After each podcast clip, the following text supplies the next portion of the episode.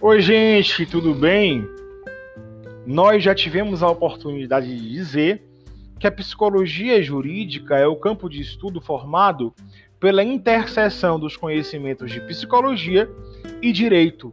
Nós já falamos sobre as noções de direito, agora vamos falar um pouco sobre psicologia, para depois alcançarmos a síntese desses pensamentos abordando a psicologia jurídica.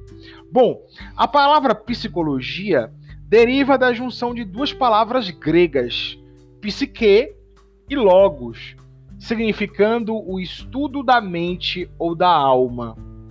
A psicóloga Linda Davidoff tem uma obra chamada Introdução à Psicologia, e lá ela define a psicologia como sendo a ciência que estuda o comportamento humano e os processos mentais.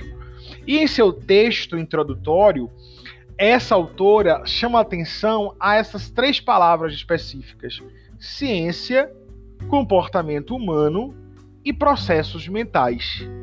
E a ciência, gente, é o produto dos procedimentos disciplinados e racionais para a condução de investigações válidas e a construção de um corpo de informações coerente e coeso. Nós temos um texto que aprofunda essa noção, sobretudo tratando do nascimento da psicologia enquanto ciência. É um texto que eu selecionei, está no pós-aula para vocês. As outras duas palavras que a autora chama atenção na obra Introdução à Psicologia é comportamento humano e os processos mentais.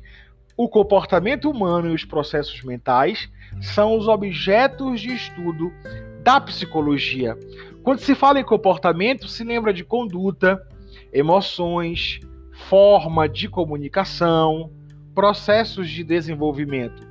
E quando nós falamos em processos mentais, nós estamos falando em cognição, formas de conhecimento, dentre elas perceber, participar, lembrar, raciocinar, resolver problemas, sonhar, fantasiar, desejar, ter esperança e prever.